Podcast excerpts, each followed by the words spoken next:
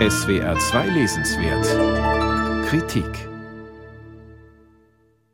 Im Herbst 1940 wachsen die Mauern um das Warschauer Ghetto empor.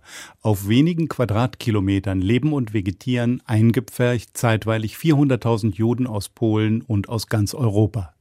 Deutsche deportieren die meisten von ihnen im Sommer 1942 nach Treblinka und in andere Vernichtungslager.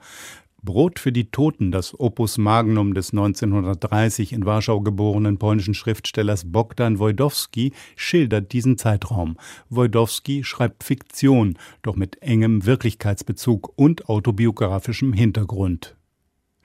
David, die Hauptfigur, wächst als Sohn eines Tapezierers heran.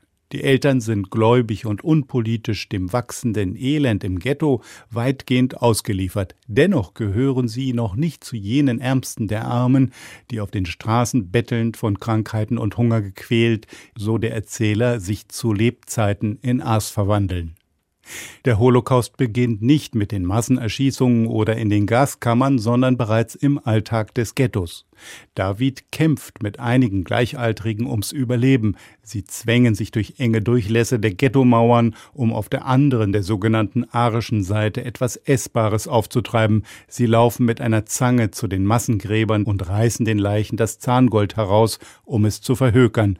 Davids Eltern sind empört und schlagen zu, weil der Sohn ihre ethischen Normen verletzt. Auch dadurch wird ihm das Überleben zur Pein. Wenn David das Brot für die anderen besorgt und dafür alles riskiert, will er sich mit einem Teil davon selbst den Bauch vollschlagen. Zugleich verspürt er Scham.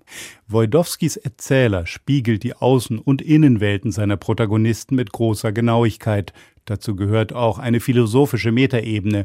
Man streitet über den Sinn der menschlichen Existenz und ihrer Vernichtung, deutet das Geschehen religiös. Davids Großvater, ein Rabbiner, fordert den Enkel am Ende auf, seine Familie zu verlassen und aus dem Ghetto zu fliehen, wo alle dem Tod geweiht sind.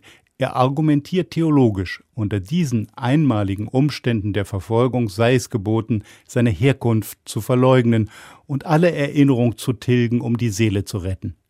David flüstert ihm der Großvater zu, solle alle Angst überwinden und fliehen, selbst wenn er wie ein tollwütiger Hund über die Felder jagen und sich fernab der Menschen verbergen müsse. David folgt der Aufforderung und er wird mit falscher Identität auf der arischen Seite überleben, ebenso wie der Autor Bogdan Wojdowski selbst, dessen ursprünglicher Name ebenfalls David lautete. Brot für die Toten endet im Spätsommer 1942, als die Deutschen die sogenannte Große Aktion abschließen, bei der über eine Viertelmillion Juden, darunter Davids Angehörige, ins Vernichtungslager deportiert worden sind. Gegen Ende lässt der Erzähler auch die deutschen Gendarmen im Ghetto noch einmal zu Wort kommen, brutale Täter, die sich als harmlos witzige Beobachter geben. Nachdem sie die Juden zum Umschlagplatz getrieben haben, von wo die Züge ins Vernichtungslager rollen, wundern sie sich selbst einen Moment lang, dass ihnen das gelungen ist, ohne einen Schuss abzugeben. Für sie ist die Arbeit getan, Feierabend, alles erledigt. An vielen Stellen verschlägt es einem bei der Lektüre dieses Buches die Sprache. Die polnische Kritik erkannte Wojdowskis Rang als literarischen Autor früh. Ein großer Erfolg beim Publikum war ihm gleichwohl nicht beschieden. Wojdowski wurde politischen Anfeindungen ausgesetzt, litt unter Depressionen und nahm sich 1994 in Warschau das Leben am 61. Jahrestag des Ghettoaufstands.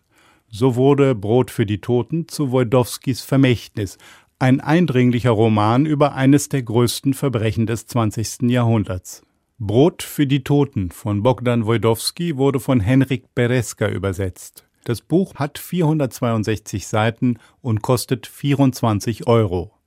Mit Wojdowskis Roman beginnt der Waldstein Verlag seine neue, auf zunächst zehn Bände angelegte Bibliothek der polnischen Holocaust-Literatur mit hierzulande überwiegend noch unbekannten Autorinnen und Autoren.